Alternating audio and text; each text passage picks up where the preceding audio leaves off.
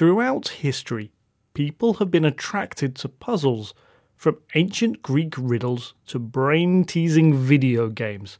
People have tried to solve problems for fun. But what is it about these conundrums that makes us enjoy them? It could be that the desire to find a solution is wired into us.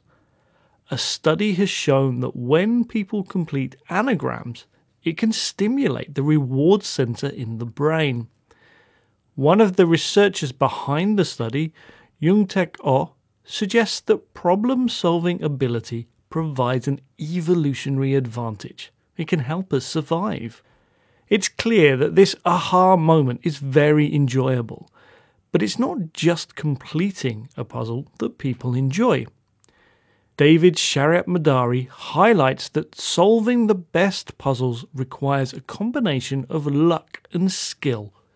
He points out that the element of chance makes it more open to a wide range of people, while the need for skill gives players a feeling that they are in control.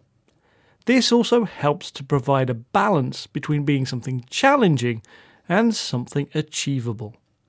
Michael Vilensky a psychologist at Ohio State University, tells us that puzzles offer us a situation that we can control and resolve, which can be satisfying when compared with other life challenges.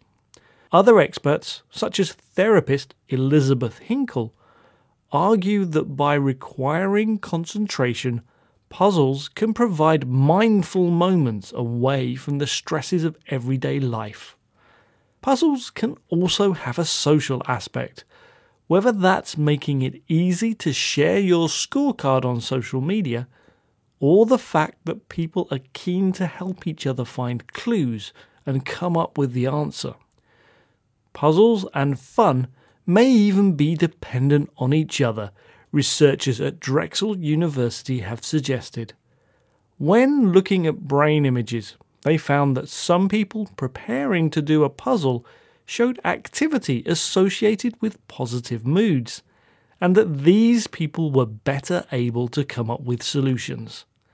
They also found that subjects performed better on puzzles if they had seen a funny video beforehand.